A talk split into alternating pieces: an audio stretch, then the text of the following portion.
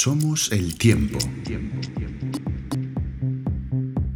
Bueno, ¿qué es la adicción? Eh, el significado más, eh, la definición más eh, rápida que encontramos en Internet habla de dependencia de sustancias o actividades nocivas para la salud o el equilibrio psíquico.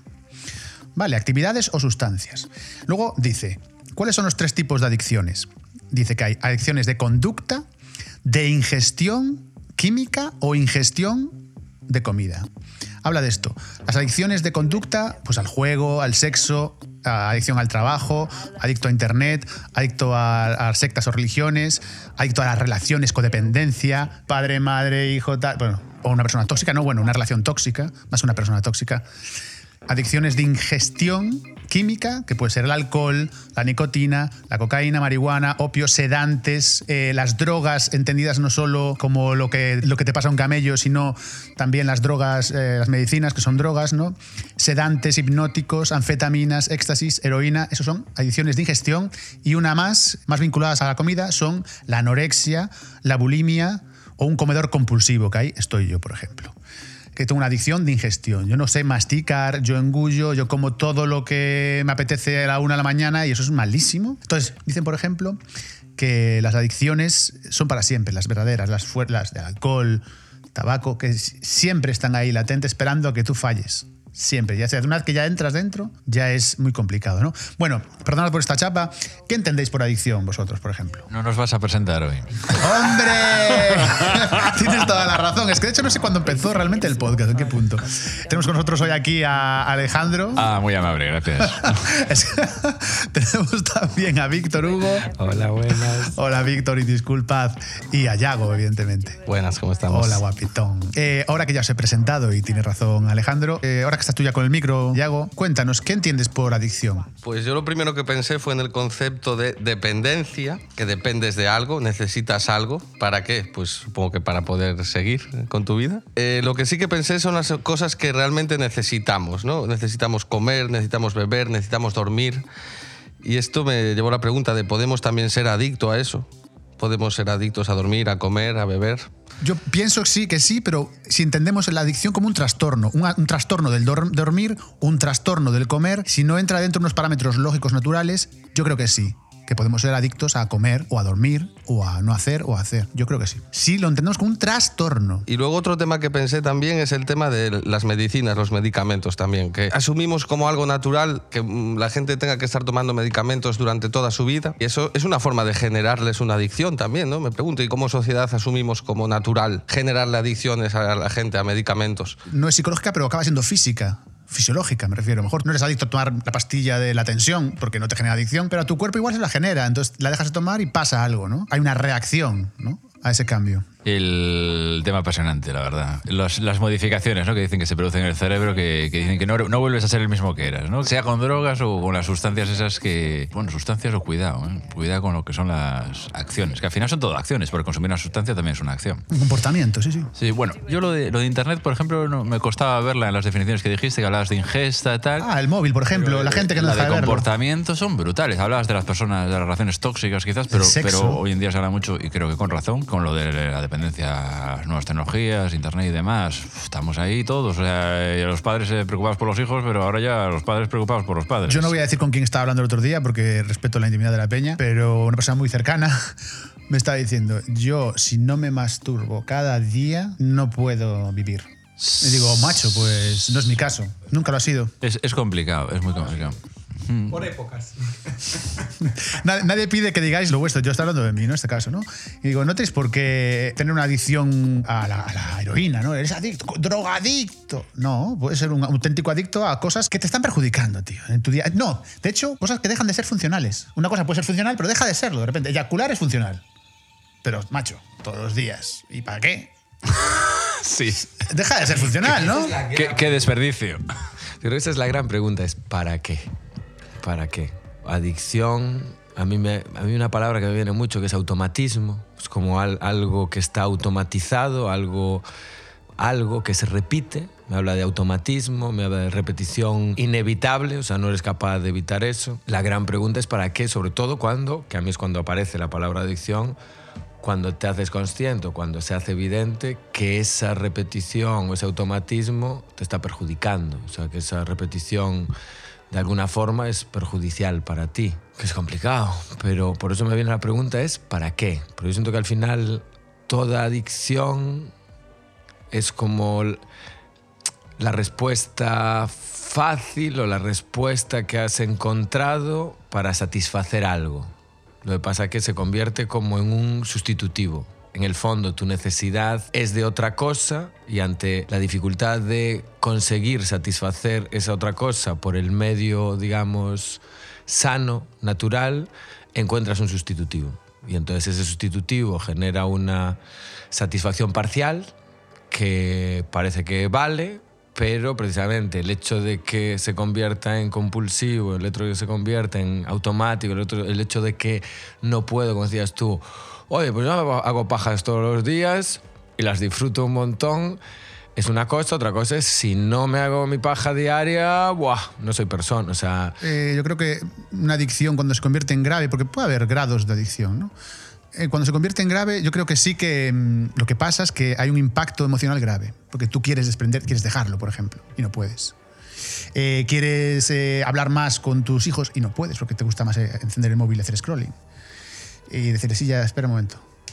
¿Sabes? Cuando hay un impacto emocional grave, ahí la adicción está, está en un punto que no te deja ser lo que tú quieres ser. Y es más, se cruzan líneas rojas muchas veces de uno mismo, uno mismo cruza líneas rojas con una adicción cualquiera, porque intenta modificarla, ve que no puede, vuelve a recaer, a lo mejor no puede una semana, dos. Entonces están cruzando líneas rojas de uno mismo todo el rato y te maltratas, tío, porque no eres capaz. Sabes que no te conviene, que no es funcional, que, que estás perdiendo tiempo para aprender a tocar el piano, tío, o a aprender lo que te apetezca francés no es funcional, ¿sabes? No, no, no se convierte en, en, algo sano. Y es más, lo que te decía, las líneas rojas, estás cruzando líneas continuamente degradándote a ti mismo, porque estás luchando contra ti mismo, perdiendo las batallas continuamente, cuando hablo de una adicción grave. Y eso pues tiene una repercusión emocional devastadora, yo creo. Bien, muy bien explicado. El tema es, el detrás de eso que hay sufrimiento, pero sufrimiento por, porque yo me doy cuenta que quiero salir de esa espiral y no soy capaz, o el origen de esa adicción. Había un sufrimiento y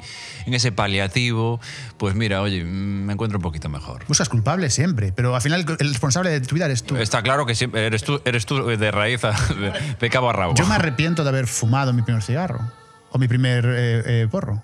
Yo me arrepiento, literalmente, me arrepiento. Me gustó, sí. sí bueno, lo disfruté, sí. Puede ser el punto, ¿Me lo pasé bien? Sí. el punto recreativo que luego se convierte en algo, en, en, una necesidad, ¿no? Por el hábito, esa repetición. Dicen, dicen que casi todas las sustancias, si eres capaz de mantenerte en dos semanas, ¿no? Hay varias reglas 21 por ahí. días, 21 ¿no? El famoso días, 21 no sé qué. días. General el Dicen hábito. esto. Y bueno, yo creo que más o menos, que por algo que, alguna cosa que he experimentado, al menos no en drogas duras y tal, yo creo que puede ser cierto, porque al final es un hábito. Si, si lo haces, y luego otra cosa que dicen, la diferencia de hacerlo socialmente al hacerlo solo. Es que yo, eh, al que apunté después de, de, de las definiciones, puse, yo añadiría dos tipos de adicciones más a estas tres tipos, que son las confesables y las inconfesables. Me encanta la categoría, macho. claro, es que hay adicciones que todos tenemos que no son confesables, que no pueden trascender a lo público. Mi madre, se queda en el filtro ahí. Claro, eh, las tenemos, las tenemos. Hay cosas que son eh, personales que no tienen por qué salir a la luz porque hay algo que no encaja en lo público, tío. En algo que tú tienes como Qué adicción. noche más misteriosa esta. ¿eh? En lo público, sí, una adicción pública. Acabas mostrando que fumas. No, a, a veces ni siquiera, porque, por ejemplo, hay gente que tiene 40 años y delante de su madre no fuma. Yo con mis 42 años, eso es algo que he empezado a hacer y llevo fumando desde Claro. los 18, que he empezado a hacer hace unos meses, te diría. Eh, Ha pasado de, de lo privado. De lo privado a lo público. eh, ¿Confesable? ¿Yo puse confesable o inconfesable? Que habla de lo que está penalizado socialmente o en este caso en un entorno Familiarmente. más familiarmente. Es como, sabes que es algo que, Que te va a traer problemas. exteriorizarlo habla de tu sombra y pone en evidencia lo que aquí se entiende como un problema. Entonces, el, para mí es decir que el poder asumirlo a mí ha sido un parte de camino de la humildad. De decir, pues sí, es un problema, no estoy orgulloso de ello, pero esto es lo que hay y esto es lo que soy y aquí es donde estoy.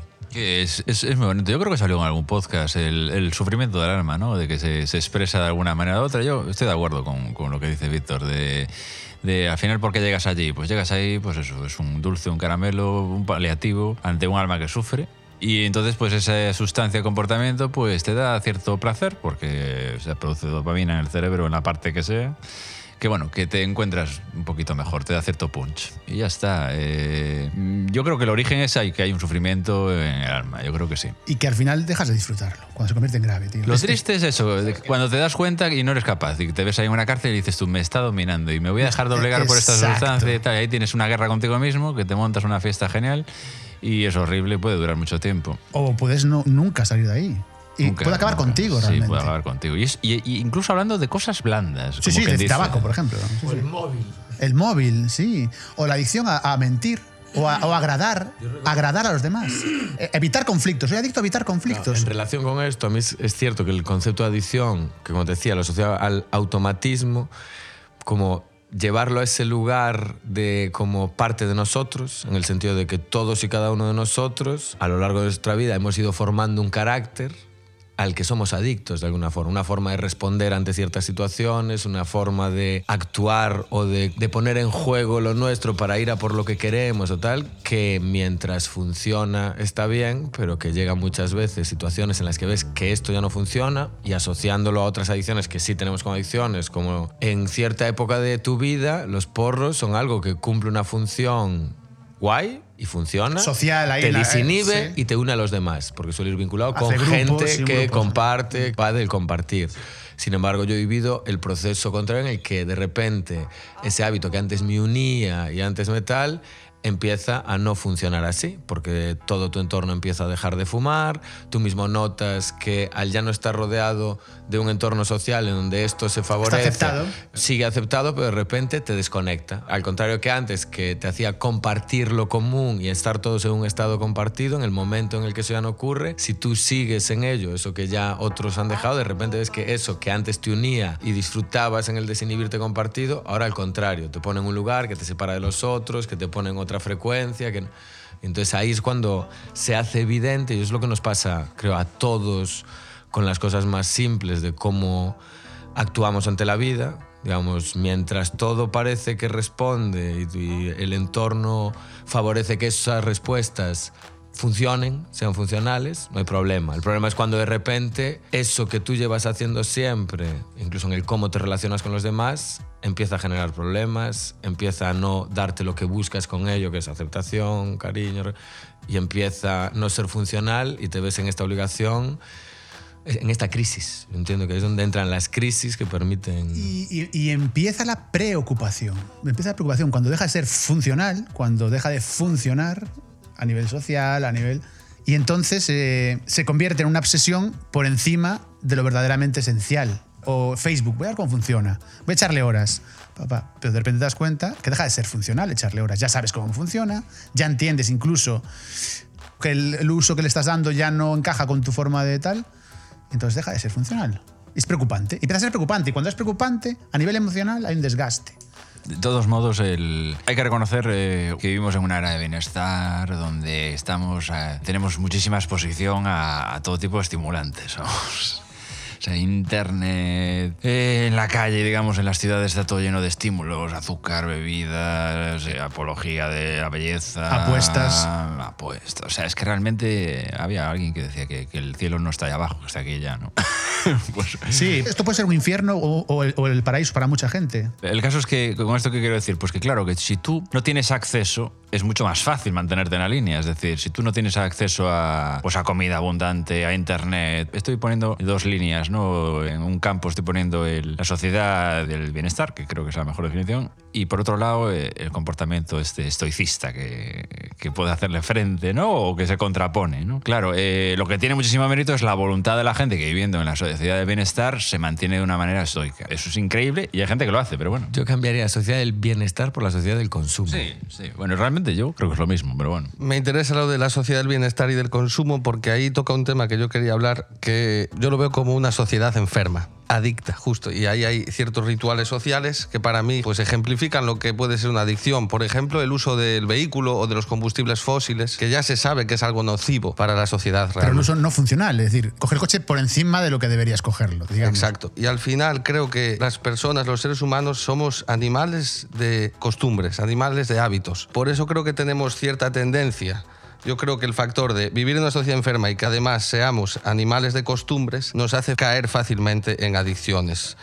Y creo que, por ejemplo, apuntabas de que te arrepentías de haber eh, probado el tabaco, de haber fumado tu primer cigarro, pero que lo disfrutaste. Sí. Y yo digo, seguramente el primer cigarro de mucha gente no le gustó, o el primer café, pero son sustancias que con el hábito te acaban gustando a lo mejor, pero de primeras yo creo que muchos cuerpos ya hasta lo rechazan. porque... Pero ¿cuántas veces nos han avisado nuestros padres antes de fumar de no fumes? Porque ya saben lo que pasa. Claro, ¿Y nosotros totalmente. qué hacemos? Fumamos. Sí. Acaba siendo no funcional, hijo mío. Está muy bien, pero puede acabar siendo no funcional. Puede acabar contigo, realmente. Esto que estás haciendo, ¿no? Nos advierten. ¿Y en qué punto una persona con una adicción determinada, ya sea lo que decíamos, el móvil, mentir, la comida, ¿en qué momento hay que buscar ayuda? Yo, yo antes de eso me plantearía si es posible vivir sin ninguna adicción. Es imposible. Yo creo que es imposible. Todos somos adictos a algo. Entonces, si partimos de la base de que es imposible, entonces ya habrá que relacionarse con ella. Claro. De la manera mejor posible. Porque todos tenemos hábitos que son nocivos en algún grado. Entonces, Esa es la movida. Entonces, pues hay que sobrellevarlo. Entonces hay que sobrellevarlo. Si es imposible, o sea, que no exista, pues habrá que llevarlo de la manera más digna posible. Las adicciones, dices. Digo yo. Pero no aumentar el número, ya que sabes que no te convienen, ¿no? Me refiero a no entregarse a. Claro, ah, bueno, no. soy joven, no me duele. Lo que me planteo es si es posible vivir sin adicciones. Eso es la, la duda que tengo. No sé, a mí me surge la duda. Yo creo que no, pero igual sí, no lo sé. Pues seguramente sea complicada la- lo, liminal de este asunto, los límites, las fronteras, porque hasta yo creo que un monje budista tiene hábitos que no le vienen bien. Ah, Los no budistas sabemos que los tenían. y las monjas también. O sea, comer, el azúcar, los dulcecitos y todo esto. Es brutal porque yo de alguna manera, eh, al estar tan rodeado de, esos estímulos que hay que tener muchísima fuerza de voluntad para no caer en ellos, envidio eh, las otras épocas o lugares del mundo donde no tengas acceso. Porque cuando no tienes acceso no caes. Es fácil. Envidias no tener acceso. Envidio, o al menos la- el lado bueno de, de la carencia. Me parece un tío muy seguro y esto que vas a decir me parece una inseguridad bastante guapa. Me explico. De, de- por ejemplo, si tú trabajas mucho también, pues por ejemplo, tienes poco tiempo para. Cuando estás ocupado, como quien dice. Para el ocio, sí. No tienes mucho tiempo para el ocio. Y luego, bueno, hay quien sale del trabajo y lo pule todo.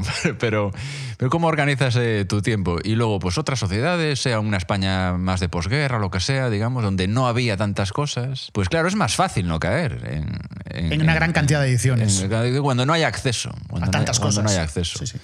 Pero siempre hay posibilidad de un hábito pernicioso, siempre, ¿eh? yo Sí, creo. siempre. Hasta en la familia. Siempre, siempre. La forma de tratar a alguien, por ejemplo. Siempre. Incluso eh, eso, cuando no hay sustancias, pues a través de comportamientos. Exacto. Yo creo que el cerebro ahí es viciosillo. ¿eh? Mm, Sí. Yo siento que, el- que al final detrás de todo está lo que hablamos del hábito, la repetición, el hábito, algo que repetimos y repetimos y repetimos. Y como decías tú, el cerebro literalmente se va reforzando un circuito cerebral, una asociación, una respuesta a una situación que va de mano de esto. Y cuando te enfrentas a, como decías tú, llega la crisis y empiezas a preocuparte, esto de ocupar, si tú tienes ese hábito establecido, el- el- el hábito tiene algo de control. En el sentido de que tiene algo de. Rutina. eh, de, ¿cómo decir? De mm, previsibilidad. De decir, yo sé que cuando haga esto, siento esto. Entonces, en el momento en el que sacas eso que ocupaba un lugar, lo que aparece es el vacío. Lo que aparece es la es de si yo estoy habituado a hacer esta movida y tengo esta repetición y tengo este hábito que sé que si de repente no hago eso, se abre ante mí la incertidumbre, la falta de control, el sentido de qué me va a pasar si no hago esto, que ya sé que me funciona así, que ya sé que me genera esto, que ya sé que tal, se genera esa sensación de ¿A dónde me va a llevar este cambio? ¿a dónde me va a llevar? El cambio. Sí. Al final estamos ahí, en el hábito y el cambio. Sí, porque al final es dejar un hueco, ¿no? Sí, pero el cambio realmente fue al revés. O sea, tú naciste y te criaste chaval yéndote a dormir sin, por poner este ejemplo, sin tomar un, un porro. O sea que realmente es- le hemos dado la vuelta a la tortilla. Pero igual o sea. mamando una teta dos horas. igual. O chupete. O igual escuchándote un cuento, siempre Claro, contado con un afecto. Una Para canción, ti, el un momento chupete. de irte a la cama iba acompañado de una carga afectiva que, que en un momento empezaste a sustituir porque no tenías por otra cosa. Exactamente, entonces hablamos de paliativos, de, de sustancias que, bueno, te dan ahí cierto confort. O comportamiento. O sustancias o comportamientos, sí, que te dan ahí cierto placer, cierto confort en tu día a día. Esto es, es brutal, la verdad, ¿eh? de cómo, a pesar de haber avanzado tanto en muchos aspectos eh, como sociedad, pues que, que siga habiendo siga habiendo un momento ahí donde nos encontramos con nosotros mismos y no nos gustamos, ¿no?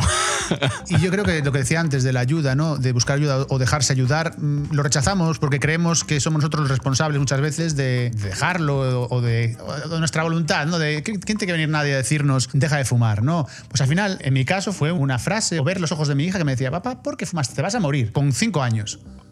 Ya tiene ocho. Claro, escuchar a una niña de cinco años que te miraba porque sabía que fumar era malo y te decía, te vas a morir, y dices tú, hostia. ¿Sabes? Una hija en este caso. dices tú, Como siempre están aquí para enseñarnos. y en este caso me dejó clarísimo que tenía que dejar de fumar. Y yo ya lo sabía, pero al final ella me resultó de ayuda. Tenemos que dejarnos ayudar en estos casos, yo creo.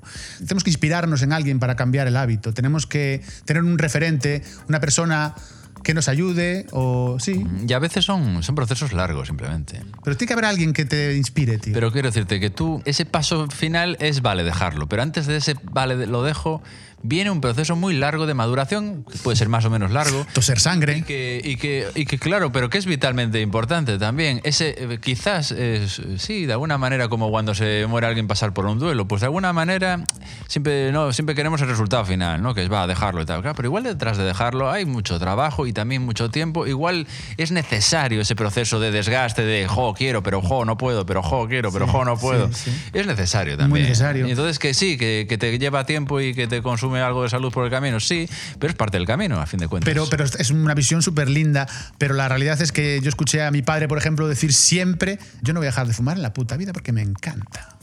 Ya, él- ya. me encanta. Me encanta. El primer paso para dejarlo es reconocer el problema. Claro, hay, hay un melón guapo que es sí, sí, pero ¿reconoces que tienes un puto problema? Sí, bueno, eso, eso es lo fundamental, el, el reconocer y luego mucha gente lo hace en base a un susto. Quien tiene una oportunidad, la vida le da una oportunidad y le dice a Harry Page y él le dice, ah, vale, Grihander. Grija. Y entonces pues se, se mueve y, joder, le pasó a mi tío, lleva toda la vida fumando y le, le dio un achuchón con casi 70 años y, ostras, dejó de fumar, ahora sí, ahora sí, ahora sí. Antes no tenía intención. No, el, caso- el caso es que le dio un achuchón con posibilidad de rectificar. Mm, Podía haberle dado y quedarse. Y quedarse en el sitio, un ictus, por ejemplo, o Sí, sí, un sí. ¿Cuán cerca tienes que ver la muerte para empezar a cuidarte? Claro. Pero es que no vamos al médico hasta que nos duele. Pero somos como los perros, ¿eh? funcionamos cuando nos dan un cachete, una, una bofetada, entonces ahí sí, despertamos. Es un cachete, es una bofetada, son los sustos. Y hombre, los sustos creo que estamos de acuerdo que funcionan. Alzar la voz, ¿no? Hay gente que ni con sustos, sí. Verle las orejas a lo... Bien, me Yo- gusta. Yo, me, me pregunto si todo esto último que estuvimos hablando tiene algo que ver con que somos todos hombres. Y si hay algo en la masculinidad que habla de una dificultad para reconocer la debilidad, para reconocer el problema, para reconocer Yo creo que no tiene que ver, pero bueno. que no somos capaces, para reconocer, no sé. Pues que nos escriban y, lo sepamos. Porque hoy te- íbamos a tener una tertuliana, pero nos cayó. Pero, pero está en buen estado ya, según dicen. Bueno, pues eso, una adicción se puede definir como un, un trastorno de la personalidad, pero también pregunto yo, ¿puede ser algo inevitable del carácter? Es decir, hablo de tendencia genética, es decir, tú puedes ser tendente a maltratarte, por ejemplo. O es Sin duda. Así, Yo diría que naturalmente, innatamente, Innato. yo es que- genéticamente. Yo creo más en las experiencias primigenias como condicionamiento de tu ser que la preexistencia o genética o tal, sino que bueno, que por tus experiencias iniciales de vida, incluso desde el vientre materno, se van generando tendencias en esa relación que se da desde el principio con el entorno, que hace que tú vayas desarrollando ciertas tendencias por el entorno en el que te has encontrado. O dicho de otra forma, en base al entorno que te has encontrado para sobrevivir y conseguir aquello que necesitabas como ser primigenio, afecto, comida, tal, ha sido aprender lo que en este entorno me permitía obtener lo que necesitaba. Y eso, yo siento que eso queda a fuego ahí, en lo más nuclear, y es lo que forma nuestro carácter. Y sí, yo entiendo que hay caracteres que por su desarrollo se acaban desarrollando con una tendencia al- a la falta de cuidado con uno mismo, al maltrato, a las adicciones. Pero eso tiene que cubrir algo, ¿no? Ese maltrato tiene que estar cubriendo un hueco, ¿no? Porque no, no te maltratas porque quieres. A a nivel adicciones, creo que decían los médicos que sí, que había algo genético por ahí. Eh, decían que había un- que luego está la cultura y demás, pero creo que, atribuían a que había, había algún tipo de legado ahí en, en ADN. Y seguro que también, según el entorno social, la clase social, eh, cómo es tu familia, qué ves, ¿no? También te puede provocar que tú eh, acabes una tendencia perjudicial, ¿no? Un hábito, un mal hábito. Yo creo que sí que tiene que ver mucho con eso que comentáis. Y creo que también es interesante reflexionar sobre el límite entre el consumo responsable de una sustancia o el consumo adictivo de esa sustancia. Después otra palabra clave que tocó Alejandro ahora hace un rato fue la de confort, porque yo pienso en la zona de confort y su relación con las adicciones, porque creo que a veces eh, las adicciones nos pueden ayudar a mantenernos en nuestra zona de confort o nos pueden sacar de ella también. Pues entiendo que justo está el concepto de lo nocivo, ¿no? Que mencionabas, que parece que es algo implícito y obligatorio en una adicción, porque si no hay algo, un componente nocivo, parece que no es una adicción. Claro. Es otra cosa, no una adicción. Claro. Una adicción es algo que se pega a ti, no pues como un adhesivo. Y que tiene algo nocivo. Y que tiene algo nocivo, acaba teniendo algo nocivo. Da igual el, el consumo moderado o no, sino que una adicción acaba siendo nociva. Tú puedes tener hábitos saludables o comportamientos adictivos, que son hábitos también, pero que son nocivos para ti, digo yo. Eh, a ver si te paso un, un- un comentario de un economista americano del año el 50, así que hablaba. Economista. Eh, economista, economista. Ah, economista. econo- economista ya- y comparaba la, la economía y las, y las adicciones, que está guapo. Y decía, bueno, él lo explicará mejor que yo, decía que mm, se pone dinero, se crea dinero de la nada y se pone, eh, se pone en el sistema. ¿no? Dice que es como cuando tomamos una sustancia. Al principio son todo bondades, te encuentras mejor, la cosa, oye, qué bien, qué, qué Este efectivo, este cash. Me siento fantástico, ¿no? ¿Cómo funciona la cosa? Dice que entonces, claro, que a corto plazo es fantástico, pero que a largo plazo es un desastre porque la moneda se devalúa. Y lo mismo con la adicción. A largo plazo, en el momento guay, pero luego al cabo del tiempo, a lo largo de los días, pues te va deteriorando, te va machacando la salud. Y dice que lo contrario eh, sería, pues, eh, cuando no crea moneda y, si una economía se va regenerando por sí misma, va muy despacio, digamos.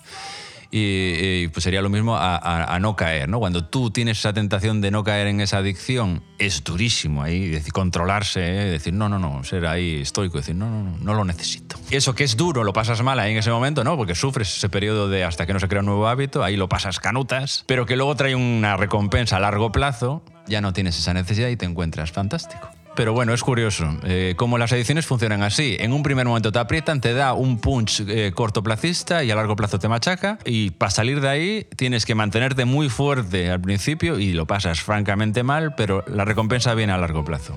Es que justo lo que está diciendo Alex me, resuena mucho esto de que toda adicción de carácter, sustancia, de lo que sea, inicialmente fue funcional. Es decir, de entrada, cuando lo haces por primera vez, satisface una necesidad que tienes en ese momento, solo que lo hace de una forma externa, digamos, de una forma en la que luego te vuelves dependiente. O sea, la adicción se genera cuando ya no eres capaz de satisfacer eso a lo que, la, lo que fuese te ha ayudado, ya no eres capaz de hacerlo, se rigidiza. Me viene la rigidización, lo que decía ah, Yago de la zona de confort.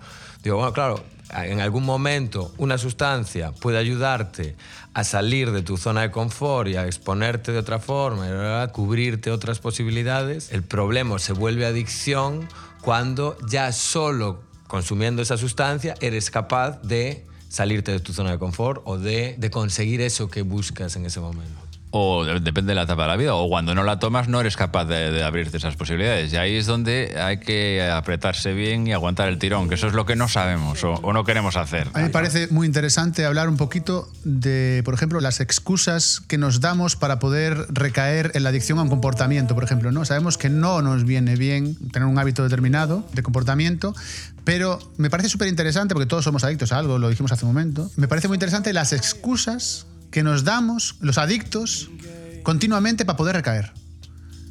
Es fundamental para mí este punto, ¿no? A pesar de que nos hace daño y lo sabemos y que nos está mermando el espíritu y la- las emociones y todo, las excusas de repente surgen de debajo de cualquier lado, en plan, pues claro, claro, me, lo merezco, ¿no?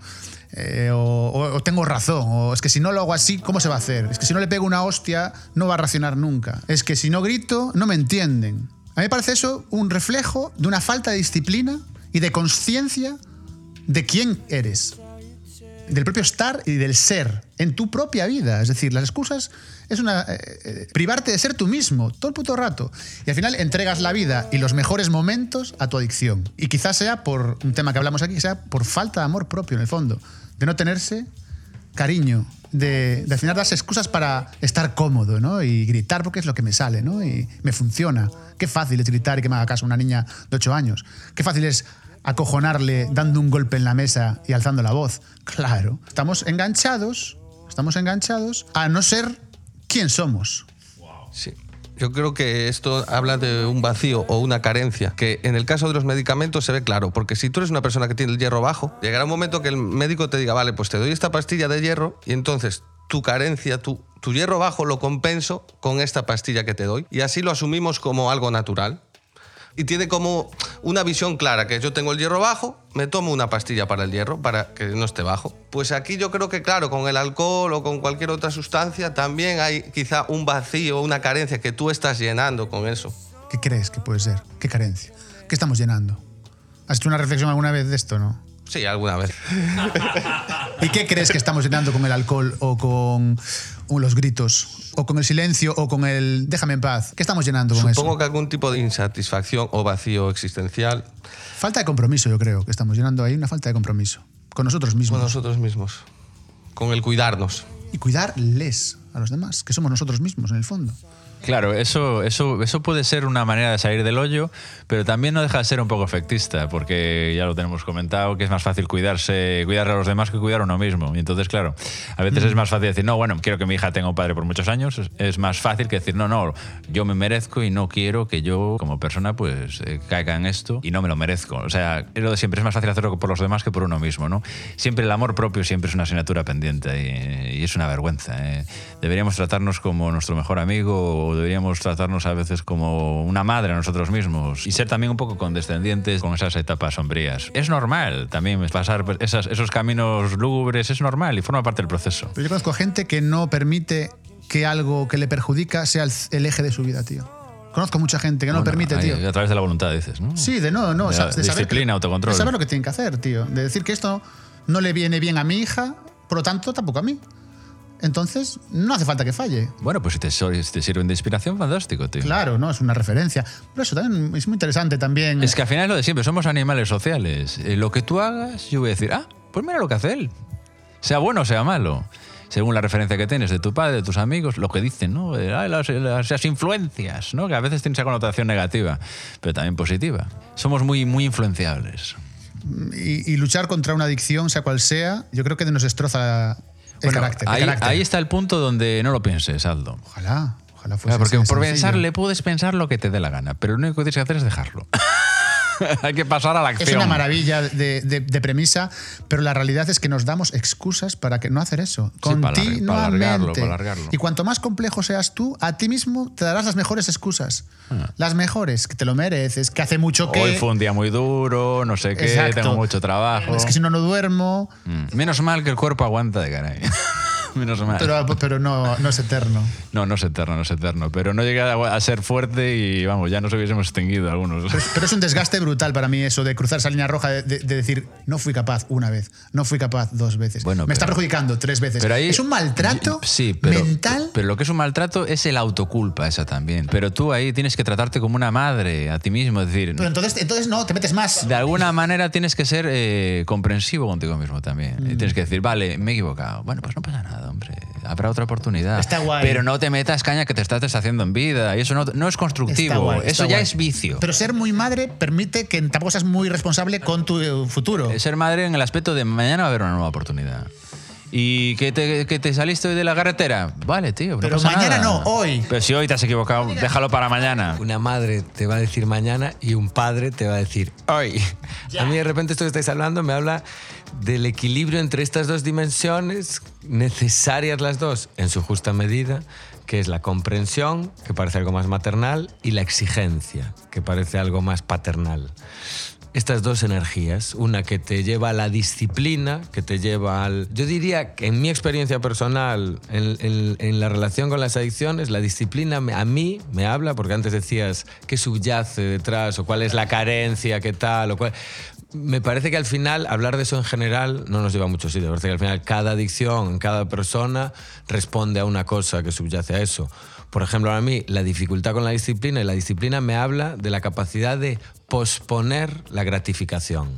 Es decir, de ser capaz de que la gratificación de algo no sea instantánea. Digamos, en mí yo sé que hay muchas cosas que están asociadas y que mi dificultad para la disciplina está en la necesidad de tener recompensa rápido. Y en el momento en el que algo me exige tener que sostener algo y sostener algo y la recompensa viene más allá, eso es a lo que yo en mí llamo disciplinarme más y decir, vale, esto ahora mismo no es agradable ahora mismo y lo tengo que seguir haciendo, aunque ahora mismo no me está reportando ya la recompensa poder para mí disciplinarme y ser más disciplinado pasa por eso, por decir, bueno, no pasa nada, puedo sostener, puedo sostener, puedo sostener y al final la recompensa viene más tarde. A mí esa gratificación instantánea me parece también es algo que yo por lo menos asocio mucho con las, con las adicciones, que es algo que ya sé, que alivia rápido, que la tensión de sostener algo la alivia rápido, que es lo que entiendo que hay detrás de esa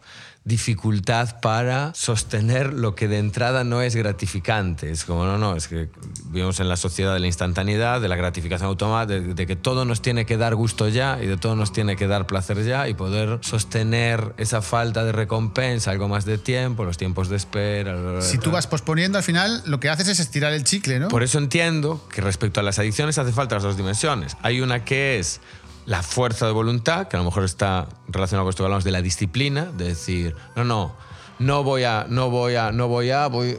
Eh, y hay la otra que es la comprensión. Es realmente en que el romper con una adicción, yo creo que cuando vas solo de la mano de la disciplina, de la autoexigencia, del no, voy a, no, no, no, tiende a no ser fructífero porque a la vez tiende a, creo yo, sustituir. Dejo de esto, pero me incorporo esto otro. Estamos tal. reprimiendo también con sus comportamientos, sin querer, de alguna manera. Estamos deprimiéndonos también.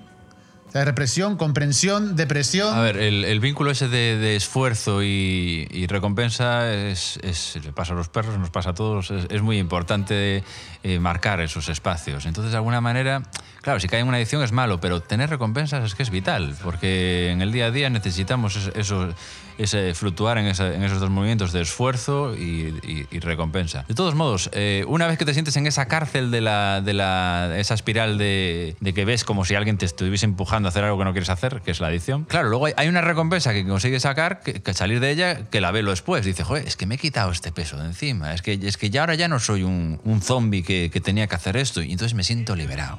Entonces, esa es una recompensa a largo plazo que hablaba antes, una es cortoplacista, ay, que bien me encuentro, y luego ah, te encuentras mal a largo plazo porque dices tú, es que soy un puto esclavo. Y, claro, y si tienes la fuerza de voluntad lo que sea, lo consigues, luego te sientes de maravilla porque te has quitado ese peso encima que te querías quitar hace tiempo. Voy en esa parte comprensiva y que es parte del camino. Sentirse en esa cárcel de espiral de días que pasan, que quieres salir que no puedes. Esos días al final son la clave, porque son los que cuando te los quitas dices, ostras, por fin. Entonces todo tiene sentido. Es importante pasar por esos días. Si no pasas por esos días, no llegarías a ese nuevo estado de me he quitado este machaque que llevo un mogollón de tiempo con él. Entonces, claro, una vez que te lo quitas y te sientes libre, sea fumar o con lo que sea, luego empiezas a encontrar los beneficios de, oh, pues respiro mejor, pues va, mira, mira a la gente fumar, y, "Buah, es que huele mal, no sé qué. Tengo más pasta en el bolsillo. Ah, tengo más. Entonces, claro, una vez que ya los tienes, esos beneficios, ya se ha reforzado esa conducta nueva y ahí dices, "Es que ni de coña vuelvo. Tienes que ser fuerte y aguantar hasta tenerlos. Que luego puedes caer, bueno, oye, puedes caer, pero al menos ya has generado ese estímulo eh, positivo en llevar a cabo una acción, en este caso en no llevarla a cabo, ¿no? esa sustancia de comportamiento. O sea, ya, ya hay, un, hay una recompensa en este caso al no haberlo hecho. Entonces, para ir acabando, ¿qué dirías que es lo más importante para poder reconocer y superar una adicción? Pues el consejo es ese, que lo que, lo que te da a corto plazo te machaca a largo plazo y, lo que, y si aguantas el tirón a corto plazo, los beneficios vienen luego. Hay que pensar un poquito más a medio y largo plazo. Claro que cuando la vida te embiste y tienes una mala temporada, esto es inviable. Eh, intentar a y aguantar el tirón cuando aprieta. A largo plazo hay beneficios y, otros te lo podrán contar. El estoicismo creo que es una corriente que se habla en Internet como tantas cosas y creo que en esta sociedad tiene muchísimo que decir, la verdad. El estoicismo para confrontar con esta era de consumo. Estamos todo el día consumiendo, somos unos viciosos. Experiencias y de cualquier cosa. No, somos, eh, nunca estamos saciados. Yo recomiendo El arte de vivir en tiempos difíciles de Picteto, que es, habla un poco de las bases del estoicismo. Recomiendo a los que escuchen el podcast. Es inspirador. Consejo a quien lo escuche para intentar superar una adicción, reconocerla, superarla. Justo lo que acabas de decir, me parece que un primer paso es el reconocimiento. Es decir, sin reconocimiento de un problema, asumir las propias dificultades, asumir la propia carencia, asumir el propio dolor. Me parece que ese es un primer paso imprescindible. Y luego sí, eh, el dolor es importante, sostener ese vacío, ser capaz de sostener ese vacío que se abre ante eso. Y como decías tú, me parece fundamental la ayuda pedir ayuda, apoyarte en otros. Me parece que uno solo es más complicado. Yo quiero remarcar la importancia del contexto social en el sentido de que, obviamente, si tu grupo de amigos con los que quedas normalmente eh, fuman y beben y tú quieres dejar de fumar y de beber, pues creo que va a ser más difícil conseguirlo que si tu grupo de amigos ni fuman ni beben, ¿no? Es algo fundamental. Y nosotros en ese sentido pues tenemos como personas capacidad también de influencia en nuestro contexto y de escoger, ¿no? Con qué gente nos juntamos y en qué momentos. Y por último, la idea de hacer algo alternativo para llenar ese vacío. Esto me recuerda que cuando era niño iba al colegio vinieron a darnos una charla sobre alcoholismo porque estaba muy de moda el tema del botellón y de que decían, claro, los jóvenes solo saben salir de fiesta para hacer botellón y emborracharse, no saben pasárselo bien sin beber. Y ellos nos decían, los que nos dieron el cursillo ese que duró un día, nos decían que ellos más que decirle a los jóvenes que no beban, que es malo o tal, ellos lo que hacían era organizar actividades nocturnas con los jóvenes en las que ellos se lo pasaban bien, pero no había alcohol y que fueran cogiendo el hábito de de repente quedar una noche, hacer un plan sin alcohol y pasárselo bien y que se vayan dando cuenta de que puedes quedar por la noche con tus amigos, no beber alcohol y pasártelo bien. Y ese- esa idea de crear, eh, pues eso, eh, actividades alternativas que sustituyan a ese, ese vicio. Lo del susti- sustituto, efectivamente, me parece también una buena manera. ¿eh? Me parece unas buenas conclusiones la que han dicho aquí. ¿eh? Pedir ayuda siempre está bien, a veces nos lo comemos todos nosotros. Se habla mucho últimamente también de lo que son las enfermedades mentales, visibilizarlas y demás. Están ahí, pedir ayuda quizás sea la única manera de salir de ahí. Y, y luego lo del sustituto es, es vital, un sustituto positivo. El deporte siempre es, eh, está ahí, ¿no? Eh, tú coges el hábito, ¿no? Todos los días hago esto, tal, pues en vez de hacer esto, incorporas un sustituto que sea más o menos tal y al final el cuerpo se acaba viciando igual, le gusta lo que le des y con, con la, con la repetición suficiente cambia rápidamente. Al final lo que le- eh, nos enganchamos más al hábito que a la sustancia o el comportamiento en sí mismo. Es, es- pues el tema es, es- es- somos flipantes, la verdad. Y de hecho, la- las células espejo, las neuronas espejo y todo esto, al final la empatía nace de eso, pero también nacen muchos problemas de querer ser como los demás y querer Sí. entender a los demás. Sí, sí, sí. sí. Y no, ostras, el tío está, se está pasando de puta madre, ¿qué hizo? Tal, hostia. Mm. Yo estoy aquí aburridísimo. ¿No? Mi opinión es que hay que, para entender una adicción, superarla y tal, hay que quererse mucho a uno mismo, intentar reconocer profundamente qué significa respetarse a uno mismo o respetar a alguien, intentar entender eso profundamente, buscar a alguien que te quiera bien, que sepas que te está queriendo bien, que no te quiere hacer daño, un apoyo, buscar apoyos, apoyos de verdad, de calidad, es fundamental para superar cualquier cosa en la vida. en Sí, so- si te pueden apoyar en ese momento crítico, saben que estás atravesando el desierto ahí, mejor. La mejor, ayuda, da sí. igual. Alguien que no fume o alguien que fume y y dice, hostia, este tío está fatal y me está diciendo a mí que lo deje, ¿sabes? Me da igual. Que busques la inspiración, que busques a alguien que te quiera ayudar, ¿no? un apoyo, ¿no? Y generar lo que decías del deporte, que es fundamental, es generar hábitos saludables, moverse, explorar tu cuerpo, en cierto sentido, eh, hábitos saludables, salud, movimiento, eh, ejercicio físico, conciencia del cuerpo y, y nada, y investigarse a uno mismo, que es la única labor que tenemos que hacer mientras estemos aquí. Eh, conocernos, intentar conocernos profundamente y mejorarnos. Sí, ser conscientes de, de- de esa doble dualidad, de que por un lado nos queremos y sabemos que tenemos que querernos, y por otro lado saber que somos nuestro peor enemigo y que somos, nos metemos una caña horrible y somos malísimos con nosotros mismos. Quizás atar ese, ese animal que llevamos dentro, atar o domesticarlo y dejar que no tenga control de nuestra vida, porque a veces somos muy cabrones con nosotros mismos, eh, que ya ya es la hostia, eh, no, no ser malo con los demás, sino con uno mismo. Y saber lidiar con ese toro que tenemos... O al menos saber que está ahí, ir tanteándolo, ir poco a poco llevándolo. Pues eso, a toda la audiencia, que intenten ser buenos con ellos mismos, que se quieran y que nos sigan escuchando si quieren aprender un poquito de lo que cuatro personas sin, sin ningún tipo de luces pueden... a- Sí, sin cualificación y cua- estudios. Sin nada, sin academicismos ni nada, pues una charla creativa pueden opinar sobre algo que en el fondo nos afecta a todos. Eh, Gracias por estar ahí. Repito lo de siempre, que es que os suscribáis a vuestro reproductor de podcast favorito y si queréis añadirnos en Instagram para noticias es arroba somos barra baja el barra baja tiempo. Muchas gracias de nuevo por estar ahí y hasta la próxima.